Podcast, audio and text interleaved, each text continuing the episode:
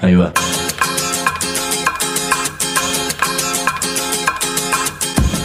La Vaca es una colecta de recursos, es una cooperativa de trabajo, es una página web, un periódico mensual, una editorial, una cátedra, un bar. Es lo que necesitamos crear para ganarnos la vida y perdernos la obediencia de vida.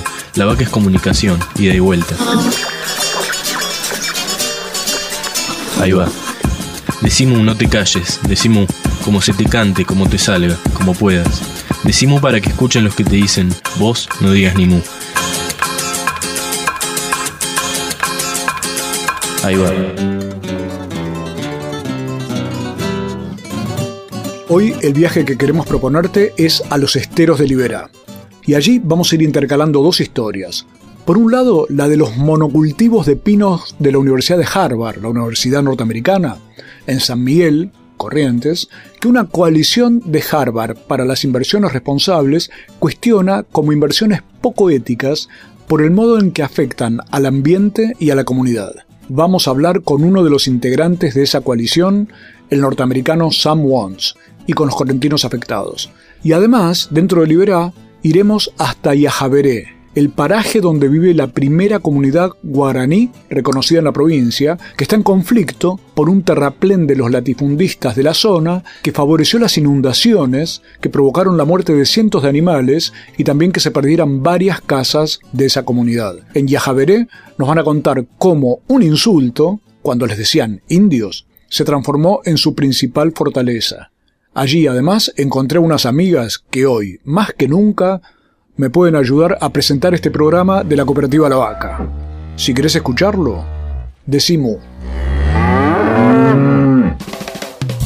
La población rural de, de, esta zona y en general de toda la provincia de Corrientes es una población originaria que ha vivido toda la vida eh, aquí desde antes que estas tierras sean, sean argentinas. Por eso es que se habla todavía el guaraní y se conservan las prácticas culturales eh, guaraníes.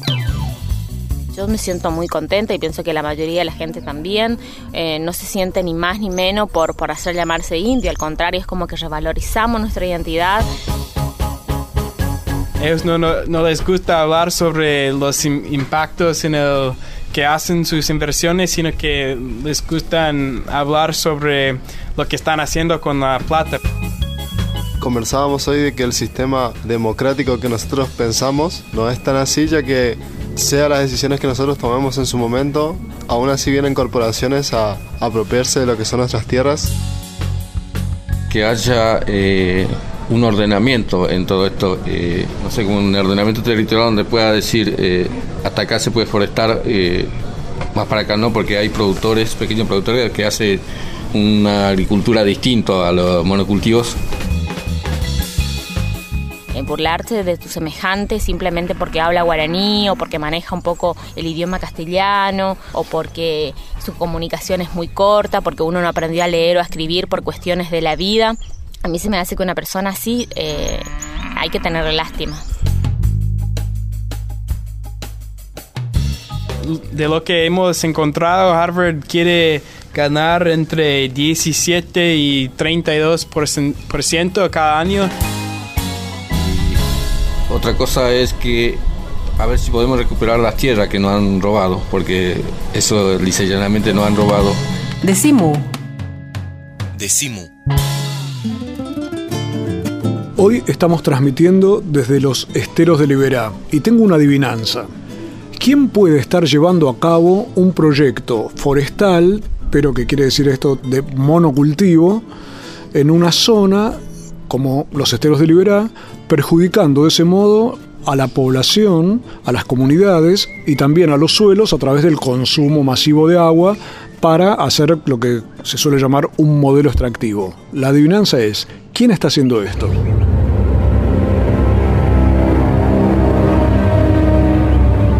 Y la respuesta, Emilio Espataro, ¿cuál es? La Universidad de Harvard, como dueña de las dos principales empresas que llevan adelante el modelo forestal, de monocultivo forestal en la, zona de Liberá, en la provincia de Corrientes. Emilio Espataro es integrante de Guardianas de Liberá y es uno de los amigos que nos está acompañando hoy para tratar de entender eh, qué significa, Emilio, que esté nada menos que la Universidad de Harvard haciendo este tipo de proyectos aquí en San Miguel. Sí, lo, lo, que significa es que se ha consolidado un esquema de plantaciones de dos especies de árboles, de pino y eucaliptus, las dos especies exóticas que no son de la zona, no son de, la Argentina, en ecosistemas que tradicionalmente no eran bosques, sino que eran pastizales, sabanas, palmares. Entonces la constitución de, de estos monocultivos lo que hace es reemplazar el ecosistema nativo, pero principalmente reemplazar todo el esquema cultural y productivo de la zona, de los pobladores que tradicionalmente se habían adaptado a las condiciones ambientales eh, locales y habían basado su producción, sus chacras, su, ganadería en, consustanciados con la capacidad del ambiente, viviendo en sus campos, viviendo de sus cultivos, y este modelo forestal que lo reemplaza totalmente, desplazando comunidades y destruyendo el medio ambiente. Y la sorpresa es que también está aquí en los esteros de Liberá, investigando este tema, Samuel Wons, Sam. Sam, muchas gracias por estar con nosotros. Sos estudiante de la Universidad de Harvard y te quería preguntar qué rol estás cumpliendo en este momento a través de esta visita. ¿Qué es lo que estás queriendo lograr? Bueno, estoy, estoy acá en San Miguel hablando con con la gente investigando los impactos que tienen las, empresas de mi universidad porque eh, quiero, eh, quiero que la, la, gente, los estudiantes, los trabajadores, los profesores y, los demás en, en, los Estados Unidos de mi universidad sepan lo que está pasando acá y que, que trabajemos en conjunto con la gente local para que la universidad cambie sus eh, políticas de, y, la forma de, manejar esas, esas empresas. Entonces, em, por eso estoy, estoy acá. Pero esto a la vez, Sam, no lo haces individualmente, sino como parte de un grupo, de un colectivo de estudiantes, profesores. ¿Cómo es eso? Exacto. Soy un integrante de, de, un, de una organización en, en la universidad que eh, mayormente son estudiantes que son integrantes, pero también tenemos apoyo de exalumnos, de trabajadores y, profesores en, en, Harvard y, nos, eh, nuestra misión es que todas las inversiones de la universidad eh, sean más transparentes, más responsables y más sostenibles para el medio ambiente. Y y hemos eh, nos formamos hace, hace unos años después de una historia larga eh, en, en, nuestra universidad de militancia en, en contra de las decisiones eh, de inversiones eh, poco éticas de, nuestra universidad. O sea que ustedes consideran poco ética el tipo de inversión en, un modelo forestal como este. ¿Por qué es poco ético para que lo comprenda una persona que a lo mejor se sorprende porque dice que los bosques son muy bonitos? Claro, claro. Eh, bueno, realmente es, eh, es, es, un sistema muy extractiva que... Y, que no que hace mucho daño en, los en el acuífero guaraní que, tenemos acá en, en la zona y, y, también está destruyendo una forma de vivir en las comunidades alrededor. Así que no es que un árbol es, es mal, sino que es la cantidad y el contexto y la forma en la cual las empresas están plantando eh, miles y miles de, de, árboles que no son de, esta zona y que no deben estar eh, plantados en, en, una zona donde gente, gente vive y, usaban la tierra para otra, otras razones anteriormente y así que eh, creo que es no, no, no son bosques como, como ves en eh, en la, una película eh, bonita eh, son, son plantaciones, mejor dicho, en una escala gran, grandote.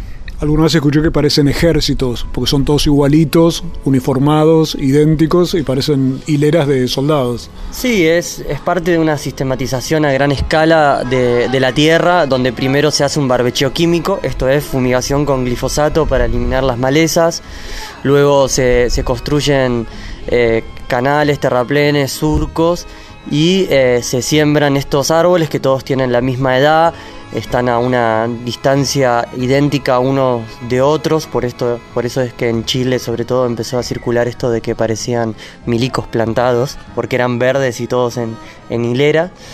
Y mm, claramente eh, difieren de la diversidad ambiental que tienen los esteros, bañados, cañadas, isletas de, monte nativo, palmares y pastizales que componen los ambientes naturales de, esta zona, que es el macroecosistema Iberá, y su cultura asociada.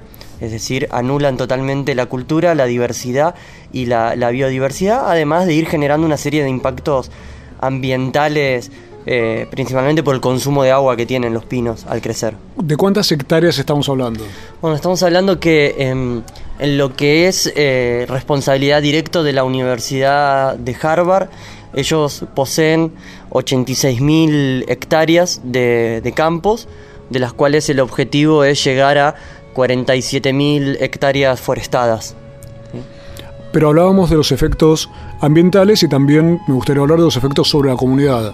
Adrián Obregón, te quería preguntar primero que me cuentes a qué organización perteneces. Asociación Provincial eh, de Pequeños Productores Correntinos.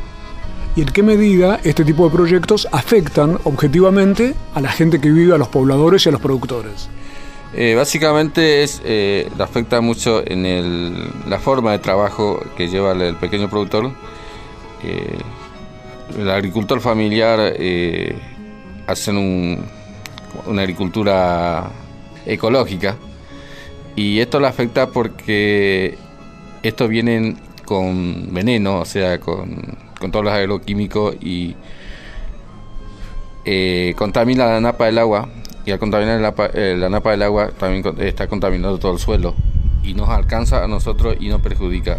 Y otro, otra cosa es que eh, estas plantaciones eh, ocupa mucho, mucha humedad, o sea que eh, absorbe mucha hume- humedad y, y no seca la tierra donde tenemos nuestro cultivo y no produce lo que, tiene- lo que tiene que producir. Cristian Piris, ¿cuál es la organización a la que vos perteneces? Bueno, pertenezco al grupo ICIRI, de aquí de San Miguel, el grupo ecologista ICIRI, que trabaja en conjunto con Guardianes de Liberá de, de Corrientes. ¿Te imaginaste alguna vez que ibas a encontrarte a un gringo viniendo aquí para ver los desastres que están haciendo con respecto a lo que recién decía Adrián, que es eh, una zona de productores que está como sitiada por este tipo de bosque, ¿no es cierto?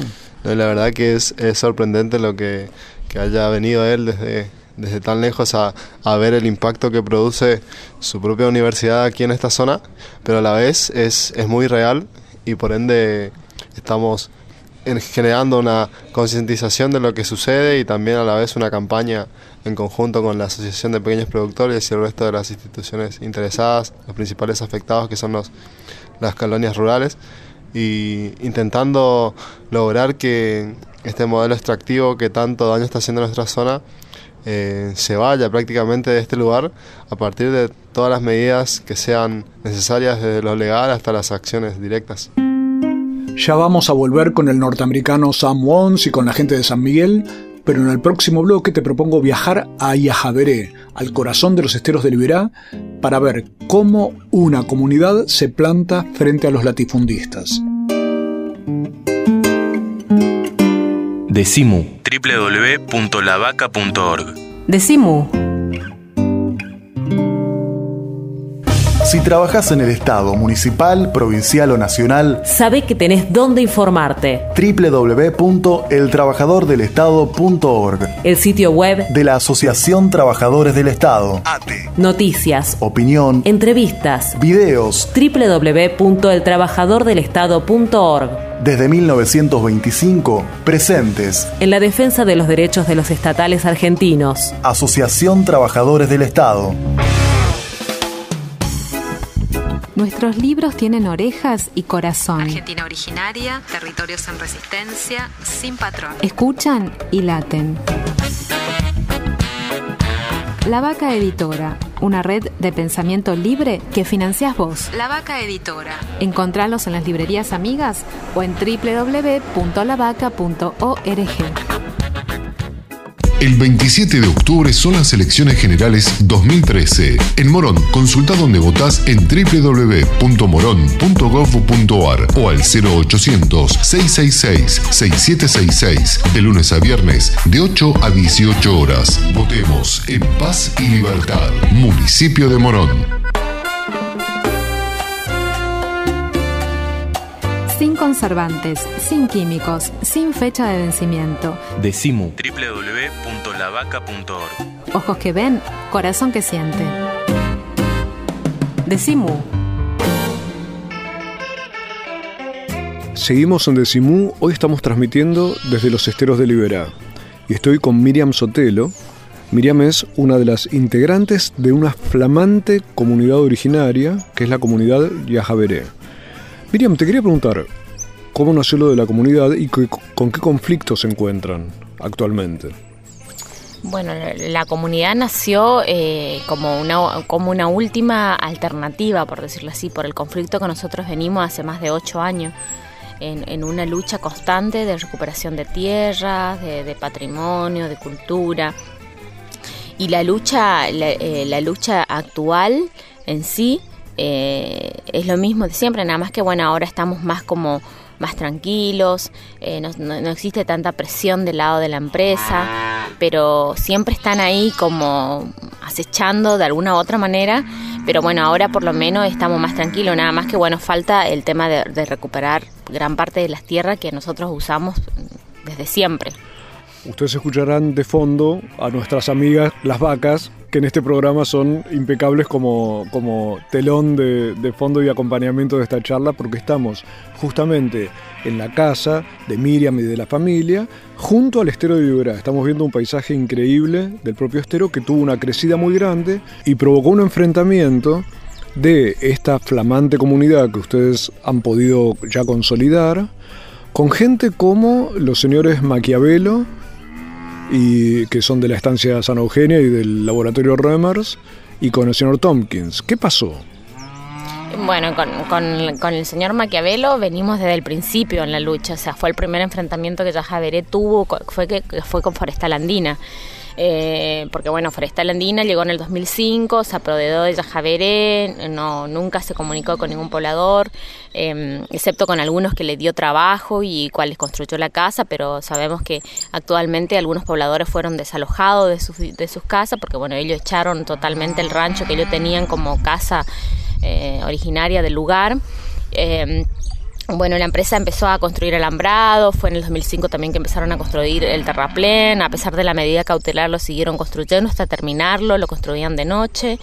Bueno, y ahí fue una lucha constante contra Forestal Andina, eh, ex Forestal Andina sería ahora San Eugenio, que bueno, en este caso el señor Eduardo Maquiavelo es, es, la cara visible de la empresa, que es gerente general de la, Laboratorios Ruermer.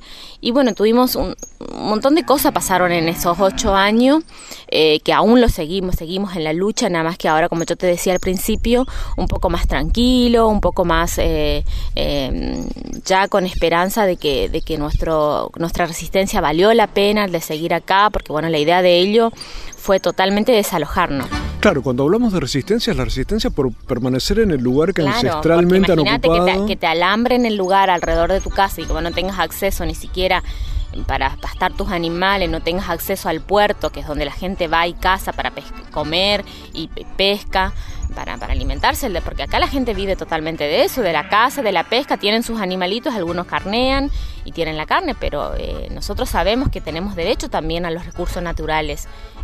¿Qué decía el señor Maquiavelo sobre ustedes? Decía, decía que éramos unos indios, unos guaycurú, eh, que, no, que no, no eran gente que no se podía tratar, y bueno, agradecemos también a él por medio de eso, porque bueno, hoy tenemos nuestra personería jurídica, estamos O sea, contentos. ustedes descubrieron que claro, eran descubrimos, descubrimos que sí, nada más Pero que nos lo- faltaba el papel. Y lo que era peyorativo de parte de él era discriminador y era una forma de Claro, agredirlos y de insultarlos. En realidad ustedes lo tomaron como una cuestión de identidad, vos me decías. Claro, cuestión de identidad, sí, como que al principio, viste, bueno, no, nos propusieron el tema de la comunidad indígena, lo, lo vimos. Eh, tengo que decir que nos inscribimos eh, por ahí con miedo a qué lo que estábamos haciendo, pero era como que de tantas cosas que, hemos pasado durante todos estos años, eh, dijimos, bueno, vamos a arriesgarnos, hicimos los papeles, el INAI vino acá, nos visitó gente del INAI, eh, hicieron preguntas, se hicieron la documentación que se tenía que hacer. Elegimos nuestro representante, que en este caso es mi hermano, Hernán Sotelo, que es el cacique de la comunidad. Eh, bueno, faltan un montón de cosas que todavía hay que ir limando en la comunidad, pero ya estamos conformados, estamos, yo me siento muy contenta y pienso que la mayoría de la gente también eh, no se siente ni más ni menos por, por hacer llamarse indio, al contrario, es como que revalorizamos nuestra identidad. Eh, hoy es como que nuestra cultura nuestro idioma guaraní que tanto fue pisoteado. En muchos tiempos, por ejemplo, éramos discriminados simplemente por hablar guaraní o los niños de acá del paraje hablaban en guaraní porque entraban en las escuelas, se le reían. Esa clase de burla, por ejemplo, nosotros lo vivimos. eh, y lo vivimos con Maquiavelo, que es un empresario conocido eh, de un laboratorio tan reconocido como Schwemmer, eh, y que él venga a burlarse de la gente de esa manera es, también, yo diría que me da lástima, porque una persona así, eh, no- no- uno debería tener lástima de esa persona porque eh, burlarse de tu semejante simplemente porque habla guaraní o porque maneja un poco el idioma castellano o porque su comunicación es muy corta, porque uno no aprendió a leer o a escribir por cuestiones de la vida. A mí se me hace que una persona así eh, hay que tener lástima. Estamos con Miriam Sotelo de la comunidad Yajaveré, en pleno Iberá, hablando sobre el conflicto por la inundación que sufrieron y la relación con los latifundistas de la zona. Y el otro tema es el de el conflicto con Tompkins por el problema de que frente a la creciente ustedes necesitaban tener un lugar más alto donde guardar los animales. cuando comenzó el conflicto con Forestal Andina, Tomkin era el buen samaritano, el ángel que cayó del cielo y que nos brindó la ayuda. Yo empecé a trabajar para CLT, que, era la empresa que actualmente se llamaba, que hoy se llama Flora y Fauna Argentina, que los- las propiedades que tienen acá, que linda con Yajaveré, pertenece a Flora y Fauna Argentina. nosotros eh, teníamos una excelente relación con ellos, parecían que, nunca iban a sacarnos las manos, que al contrario, cuando nos reunimos con Tompkin, eh, sus palabras fueron de que nosotros íbamos, cada vez que necesitábamos los campos, íbamos a poder usarlo para pastar nuestros animales. Eh, bueno, y en, este, en marzo de este año llegó el agua, porque el agua acá no avisa, simplemente va a amanecer si ya estás en el agua.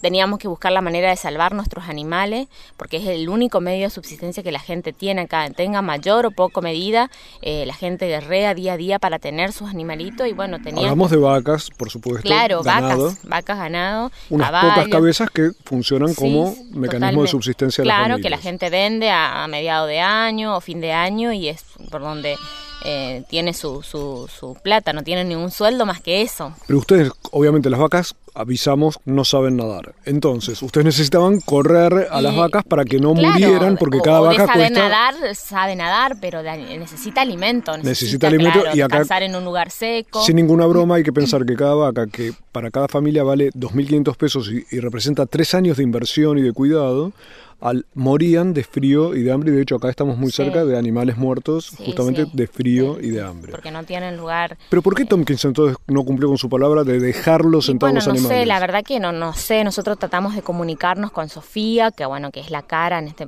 en esta oportunidad, Sofía Heinonen, que es la cara del proyecto. Eh, no nos logramos comunicar con él. Tratamos de comunicarnos con algunos empleados acá. Decían que no sabían, de que bueno, te ponían de que iban a, bueno, que iba a ser un mes, de que un mes no, de que solamente iba a ser un Después nos encontramos que llevaron todo preso nuestros animales. La señora Sofía salió enojada a hablar por los diarios y decir que, que éramos tres personas rebeldes, que, que estábamos rebeldes, enojados con ello y que hacíamos llamarnos comunidad indígena. O sea que ella misma... eh, sin saber y desconocer totalmente el tema de la inscripción como comunidad indígena, también ella también salió a hablar, a opinar cosas que no tenían nada que ver, porque en todo ¿Esta caso, señora Sofía qué apellido tiene? Heinonen. Bien, y ella es la que encargada de Claro, ella sería como la secretaria, como la cara visible del proyecto, que es la que sale a defenderla a Tomkin. Eh, y bueno, cuando vos hablas con Tomkin, Tomkin te dice, bueno, que él desconocía totalmente esto, pero en esta oportunidad nosotros no tuvimos la oportunidad de hablar con Tomkin.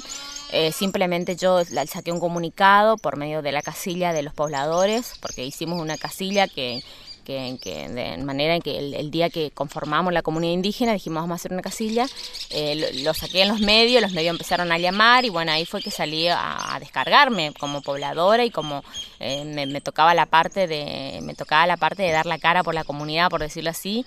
eh, y bueno, ahí empezó un enfrentamiento, los animales cayeron presos, estuvieron toda una noche, todo un día en un, en un campo vecino que Quiero aclarar que Miriam, que Miriam lo que está diciendo es que literalmente metieron presos a los animales, o sea, los metieron en un cerco para que la gente, para que en un corral. en un corral para que pudieran la gente llevárselos, Claro. pero sin dejar que pasten en la zona. No, no, no, sin dejarle. Los animales estuvieron toda una noche y todo un día sin comer ni tomar agua. O sea que imagínate, ya son animales debilitados por el agua, porque estuvieron como una semana en el agua en el paraje, después llevarlo al campo y que ellos vuelvan a llevar preso, porque supuestamente era un mes nomás que dejaban. Eh, uno ya ve la, la, la, la, actitud de las personas, porque ellos pudieron haber llamado a los pobladores. Siempre tuvo comunicación con nosotros. Antes la señora Sofía, cuando necesitaba a mi mamá, llamaba, hola Susi, necesito tal cosa, y todo estaba muy lindo. Pero hoy, cuando en realidad pudo haber levantado el teléfono y avisarles, che Susi, necesito que saque tus animales de tal lugar, no lo hizo. Simplemente los llevaron presos, hicieron una exposición en la comisaría, eh, nos insultaron, porque al decir que, que, que nos hacemos llamar comunidad indígena y que éramos unos rebeldes, eh, para mí ya es un insulto porque ni siquiera sabía ella, no, tiene conocimiento, pero bueno, eh, hoy tenemos nuestra personería jurídica y esta lucha continúa, esto recién empieza. Ya volvemos a los esteros de Liberá para hablar sobre las inversiones de Harvard y sobre la comunidad que convirtió el insulto de ser indios en el reconocimiento de su principal fortaleza. El chamamé que nos recomendó Miriam Sotelo de la comunidad Yajaveré se llama Ney que quiere decir fuerza mi amigo. Y dice, por eso digo, para salvarse hay que juntarse y arremangarse. Chámame.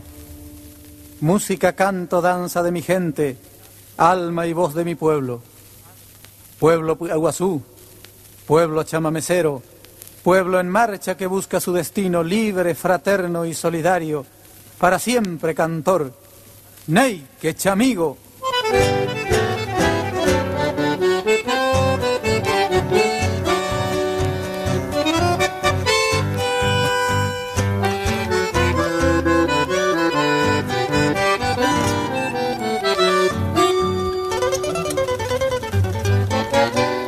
Carro de mi paciencia, alento pero seguro, la huella de la experiencia me fue mermando el apuro.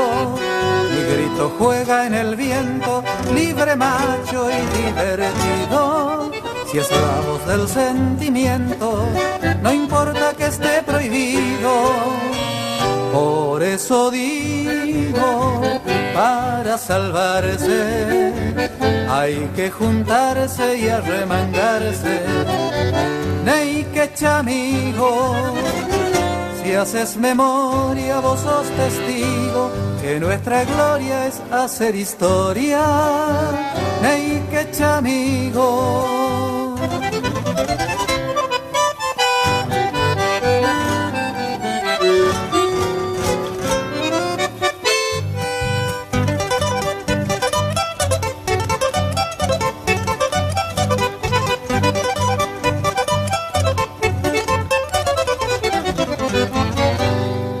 En palabras, hay gente que piensa que soy huraño. Me gusta encontrar parientes, no me hallo si soy extraño. Tengo mi música propia y tengo un baile que es mío. Yo soy así, no soy copia, de lejos vengo, soy río. Por eso digo, para salvarse hay que juntarse y arremangarse. Ney que chamigo, si haces memoria vos sos testigo que nuestra gloria es hacer historia. Ney que echa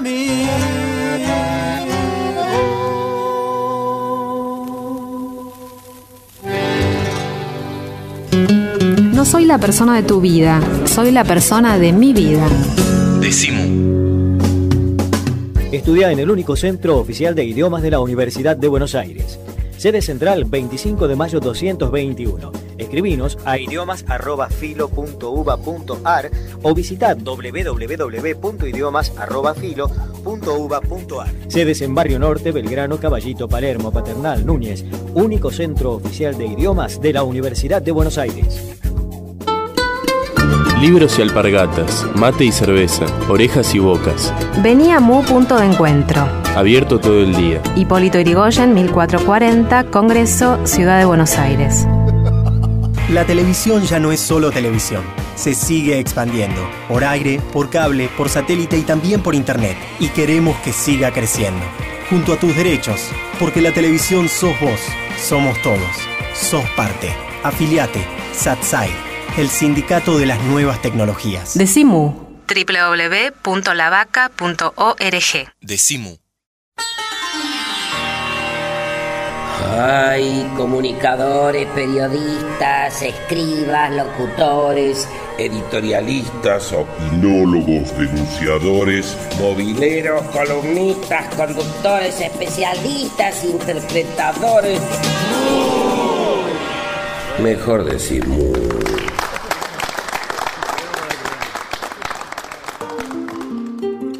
Seguimos hoy en Los Esteros de Liberá con Decimú, el programa que se puede escuchar siempre en www.lavaca.org. Estamos con esta situación de la sorpresa de encontrar a una universidad como la de Harvard de Estados Unidos invirtiendo en forestación, o sea, en un proceso de monocultivo. ¿Está bien planteado así, Emilio? Estamos con Emilio Spataro, de Guardianes de Liberá, con Adriano Obregón, con Cristian Piris y con Sam, nuestro amigo Sam Won, que es el estudiante norteamericano que forma parte de todo un colectivo de gente crítica dentro de Harvard sobre cómo Harvard busca sus recursos para vivir. ¿Es para eso que lo hacen? ¿Es para obtener ganancias? ¿Cómo describirías que Harvard se defendería a sí misma frente a este tipo de inversiones? Sí, eh, bueno, la, la universidad eh, con toda la, la plata que, que, gana con sus inversiones eh, da, becas a los estudiantes, invierte en sus edificios y, y, y pagan sus profesores. Dice que, las que más que la mitad de su presupuesto cada año es, es de la ganancia de, de las inversiones, así que ellos no, no, les gusta hablar sobre los impactos en el que hacen sus inversiones, sino que les gusta hablar sobre lo que están haciendo con la plata. Para, para nosotros, en mi, en mi grupo, como una universidad, como un organismo eh, entero, no podemos poner lo que 30 mil millones de dólares está haciendo en, en todo el mundo eh, no podemos poner eso a, un lado y, todo el resto de las actividades de la universidad por el otro lado. Claro, pero uno imagina que si una corporación tiene 30 mil millones de dólares, podría invertir en cosas que no sean perjudiciales para comunidades, como lo se están contando Emilio, Cristian y, Adrián. Claro, claro. Y ¿Ustedes hacen alguna otra propuesta de qué otro tipo de inversiones se podrían hacer para, si no llegaríamos a una situación, Sam, en la cual el fin justifica los medios? Sí. Bueno, por ejemplo, en este caso, lo que eh, me han dicho la gente acá es que no quieren que Harvard, por ejemplo, venda las empresas, pero quieren que, que manejen las em, empresas acá en una forma que respecta a la, gente y, el medio ambiente. Entonces, yo creo que de lo que hemos encontrado, Harvard quiere ganar entre 17 y 32% por ciento cada año con estas inversiones y no creo que, que nadie... Eh, morir, moriría en los Estados Unidos si, si ganan solamente 10% en vez de 30% y, pagando sueldos mejores, respetando al medio ambiente. Así que eh, ni estamos hablando sobre invirtiendo en, sectores completamente distintos, sino que lo que estamos reclamando es que, que eh, piensen en algo más eh, que, que, no es la plata que lo máximo plata que pueden eh, ganar. Seguimos en Decimú con Emilio, Cristian, Adrián y Sam Wons de la Universidad de Harvard para hablar sobre la situación de las inversiones en monocultivos que está realizando la Universidad de Harvard en el Iberá.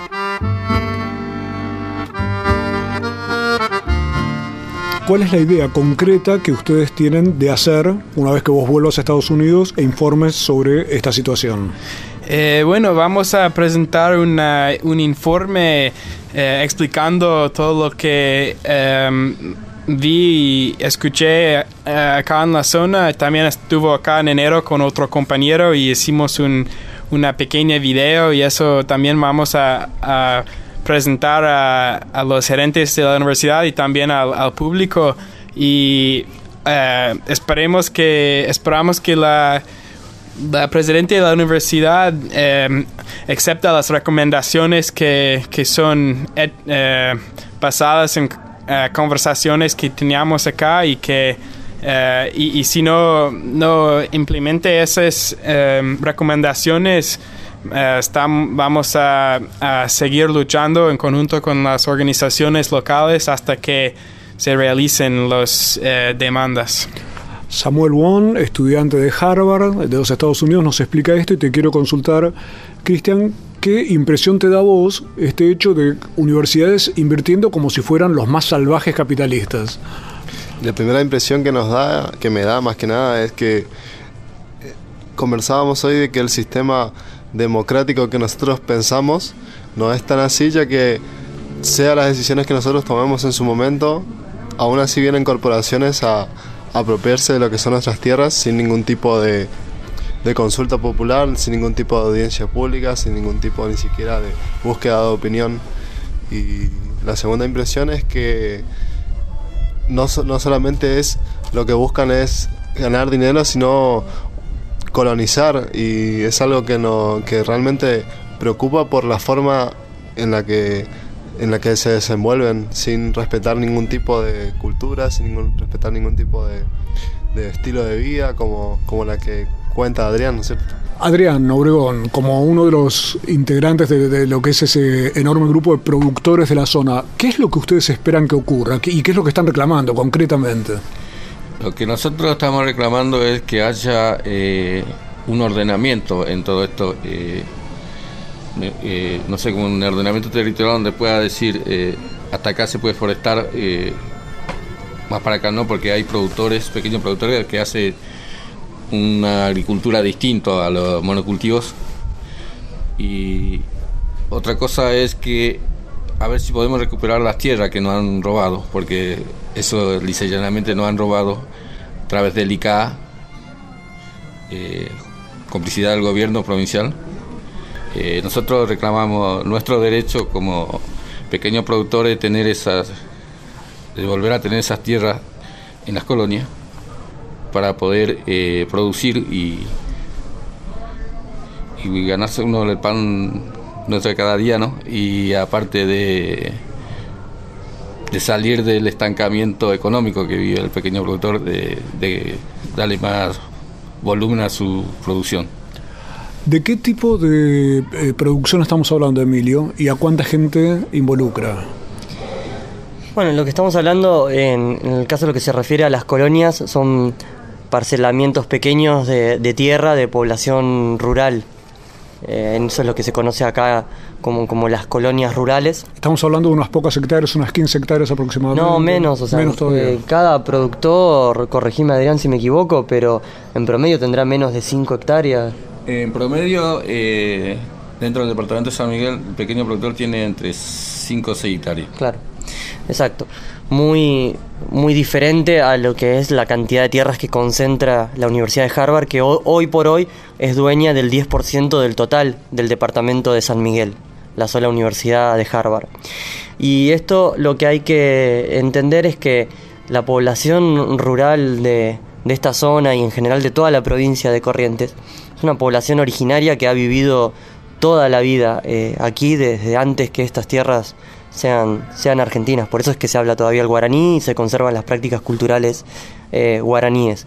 Entonces es bastante injusto que a pesar de las décadas, de los años, de la ocupación, del mantenimiento de una agricultura eh, originaria, del mantenimiento de valores de solidaridad y de comunidad, lleguen empresas que imponen un modelo de producción que en, su forma de, producir no solamente rompen el ambiente, sino que rompen con, los valores tradicionales. Y el, apoyo que recibe del gobierno, tanto municipal, provincial o nacional, es escaso comparado al marco regulatorio que tienen las empresas forestales con exención impositiva, con devolución de parte del IVA, no pagan impuesto al cheque, la estabilidad fiscal es a 30 años entonces tienen más exenciones y menos carga tributaria que un pequeño productor. Entonces claramente el Estado apuesta al monocultivo forestal de Harvard, que en toda la provincia emplea menos de 50 eh, eh, menos de 250 trabajadores y aquí estamos hablando de una población rural de 3.000 personas que come de lo que cultiva y de lo que vende y recibe un escaso y prácticamente nulo apoyo. Estamos tratando de a través de la, de la visita de, Sam, de llevar la voz de los pobladores al lugar mismo donde se toman las decisiones sobre su territorio, que no es ni Corrientes Capital ni Buenos Aires, sino en Boston, porque es donde eh, tiene sede la empresa, que es la verdadera eh, decidora de toda esta zona y la que tiene capacidad de imponerle políticas al gobierno local. Entonces, bueno, esta articulación es una búsqueda de que el reclamo local se ha llevado a los verdaderos poderosos de, la zona. Eso es lo que estamos tratando. Seguimos en Decimú, hoy estamos transmitiendo desde los esteros de Liberá.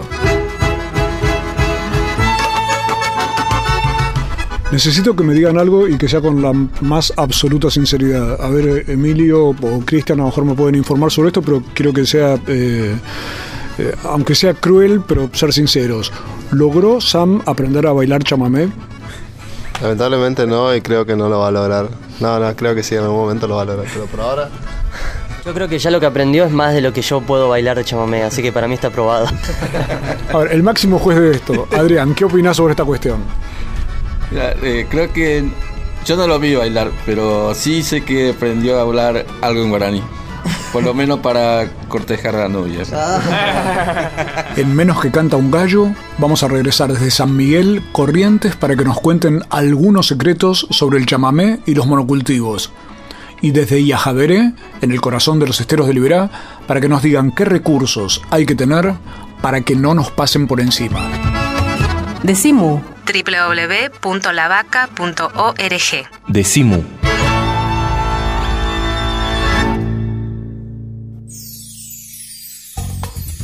El Sindicato de los Trabajadores de las Telecomunicaciones, pluralista, democrático y combativo. Nuestra página web www.foetrabsas.org.ar. Si sos telefónico, sos de Foetra. La Vaca también nos da un periódico. Todos los meses en tu kiosco, Mu. El periódico de la Vaca.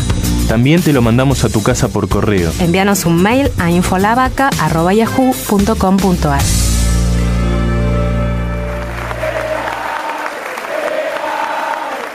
Y ahora vamos a escuchar las recomendaciones musicales de Pablo Marchetti, o sea, El Grito Pelado.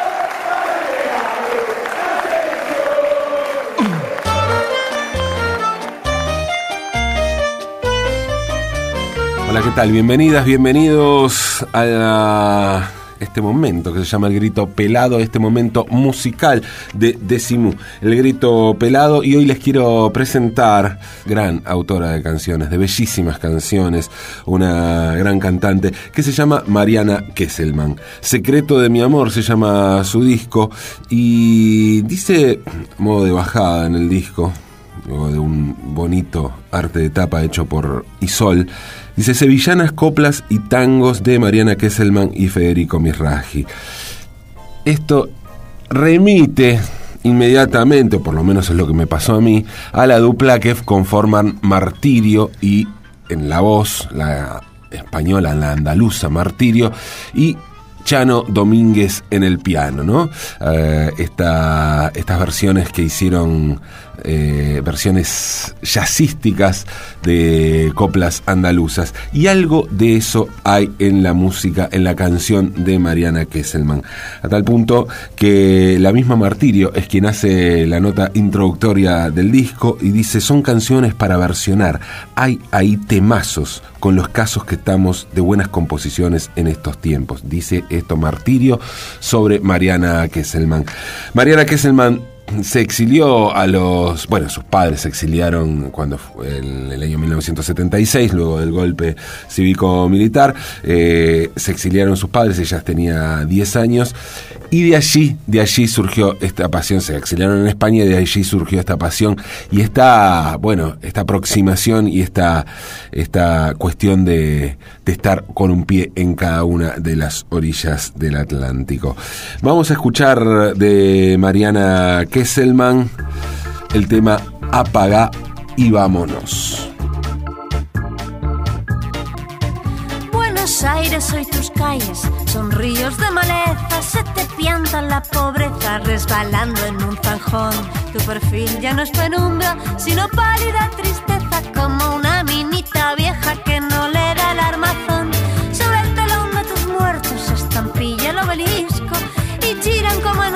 Disco Charlie Gardel y Perón.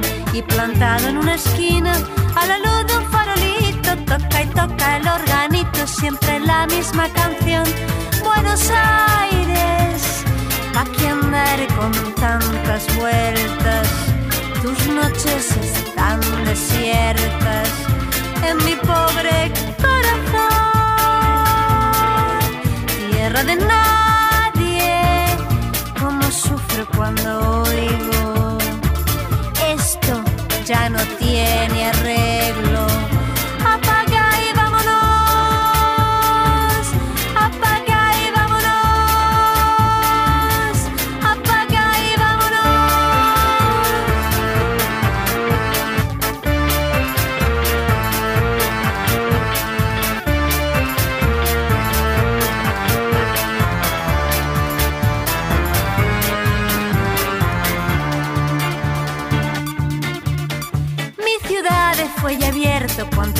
tiempo sin tenerte.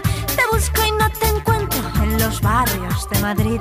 Voy rumiante, sola y triste, caminando tus veredas que hace tiempo que me esperan y no ven que estoy aquí. En el sueño de mis noches oigo el eco de tus pasos que van juntando pedazos de quién soy y de quién fui. No me mires con tus ojos, ya ves lo que ha pasado. Me pediste que volviera, dejé todo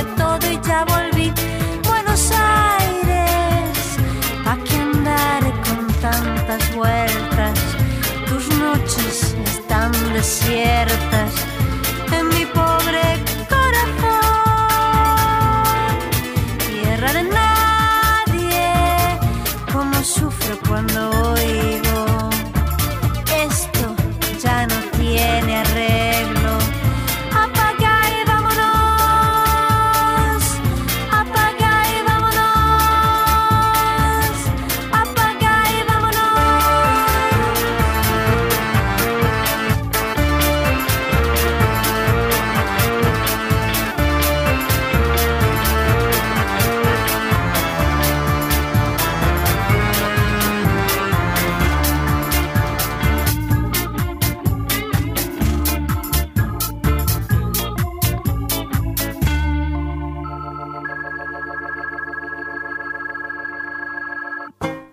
Decimu.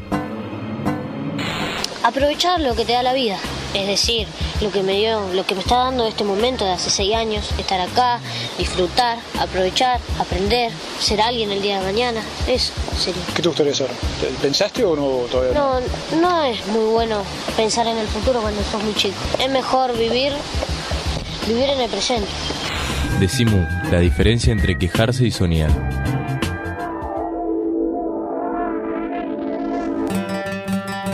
Estamos en los esteros de Liberá con Miriam Sotelo, en un lugar hermoso que ha sufrido una inundación enorme a lo largo de este año. Estamos también rodeados por algunas vacas muertas por el hambre y por el frío y muchas de las vacas de la familia Sotelo que han podido rescatarse y este conflicto que implica que la comunidad Yajaveré, que es la primera comunidad reconocida, comunidad originaria reconocida en la provincia de Corrientes, se ha plantado frente a estos grandes latifundios que no les permiten ni siquiera tierras altas para salvar los animales y que no mueran por causa de la inundación. Ahora, Miriam, ¿qué cambió en vos en estos años? ¿Hay una cuestión de, que cierta actitud eh, buena, generosa y comprensiva hacia los terratenientes no sirvió para nada? ¿Qué es lo que hay que tener para resistir en este lugar y lograr lo que la comunidad pretende, que es seguir viviendo?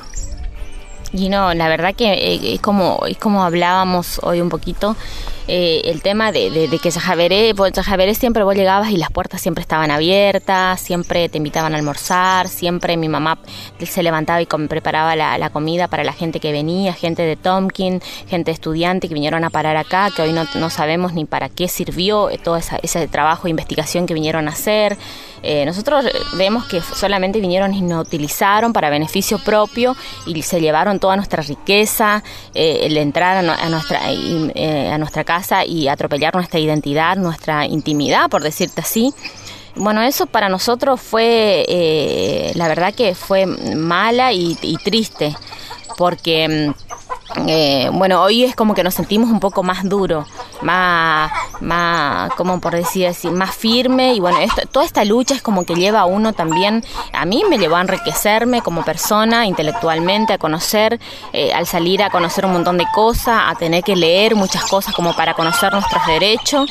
Eh, y el tema de mi familia es como que hoy se siente un poco reacia también a la hora de recibir gente, es como que se cansó de abrir las puertas, como que están un poco dolidos por decirte así. Más todavía por la gente de, de, Tomkin, que fue la gente que, que, en su momento éramos como toda familia, como que Susi te mando las camionetas, Susi te mando gente y, y está bien, capaz que ellos colaboraban con los alimentos y todo eso, pero el trabajo humano que mi familia hacía, que mi mamá en este caso hacía, el de levantarse temprano, limpiar la casa, el, preparar la comida, eh, el de lavar los platos, eh, todo ese trabajo que, que, para nosotros es invalorable, más allá de que eh, para nosotros el tema material para nosotros es insignificante porque siempre fuimos eh, en el paraje de, ayudarnos, de tener mucha solidaridad entre nosotros. Y más todavía para la gente que viene afuera y más, más que nada si vemos que la gente de afuera te está brindando una ayuda pero en realidad fue una ayuda, pero fue eh, algo conveniencia propia. Eso nosotros lo que vemos hoy. O sea, Miriam, que esos son los recursos que a ustedes les han permitido salir. ¿O qué otros recursos son? Recursos, quiero decir, de, tu propio cuerpo, de tu propio corazón, de tu propio cerebro. ¿Qué recursos son los que permiten enfrentar estas cuestiones? Eh, bueno, y un poco de rebeldía eh, como te decía, levantar la autoestima, eh, la rebeldía por un lado, de, por todas estas cosas que yo te contaba, de, la atención que uno brinda y después que no le revuelvan de la misma manera, el deber que uno le usó, que sacó provecho de, un montón de cosas, y es como que eso te hace rebelde, te hace más fuerte y te hace eh, decir eh, hoy, yo hoy como que me siento como, como contenta, feliz de decir, bueno, eh, mi rebeldía me llevó a algo, pero tampoco fue una rebeldía de, querer rebelarme, sino que simplemente fue una rebeldía de querer quedarme y plantarme decirme, esto es mío, pucha, estoy luchando por algo que es mío eh, y siento que, como dice eh, el, el, chamamé por ahí, que unidos, uno a remangarse y unidos luchar es como que siento que, que, que es más fuerte, porque es como que si nosotros estamos unidos nadie nos puede vencer ya sea Tompkins, ya sea eh, San Eugenio, el gobierno provincial que en este caso también nos atacó mucho en este último tiempo eh, por beneficio propio. Yo siento que estando unidos nadie nos puede vencer.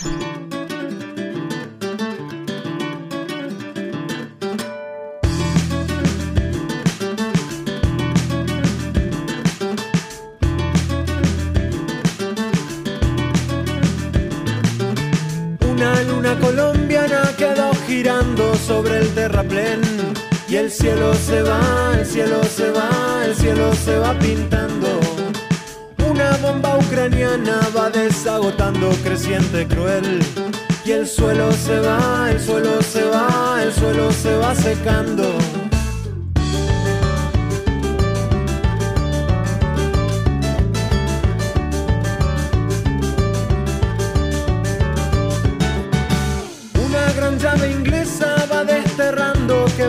Piel.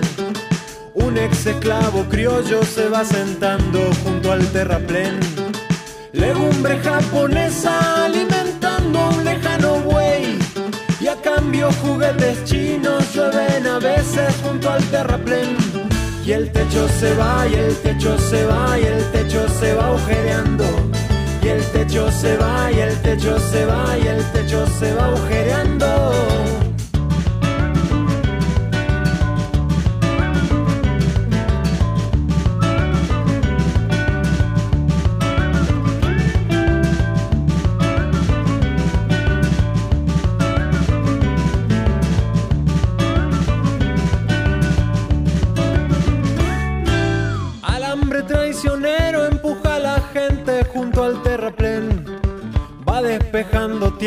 Para engordar al lejano buey.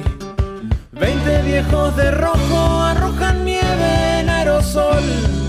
Y dos perros siberianos aullan tonta revelación.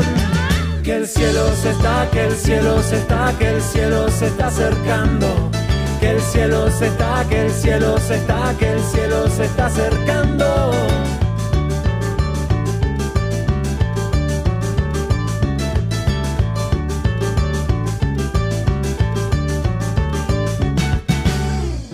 De? Trepando me ve. Voy subiendo al terraplén. Llego ahí, la luna también. Sobre el techo caliente se ve. Que esta lluvia la vida no es. Que esta lluvia la vida no es. Que esta lluvia la vida no es. Que esta lluvia la vida no es. Y el suelo se va, y el suelo se va, y el suelo se va secando. El techo se va, y el techo se va, y el techo se va agujereando. Y el cielo se está. Y el cielo se está acercando. Y el cielo se está. Y el cielo se está acercando.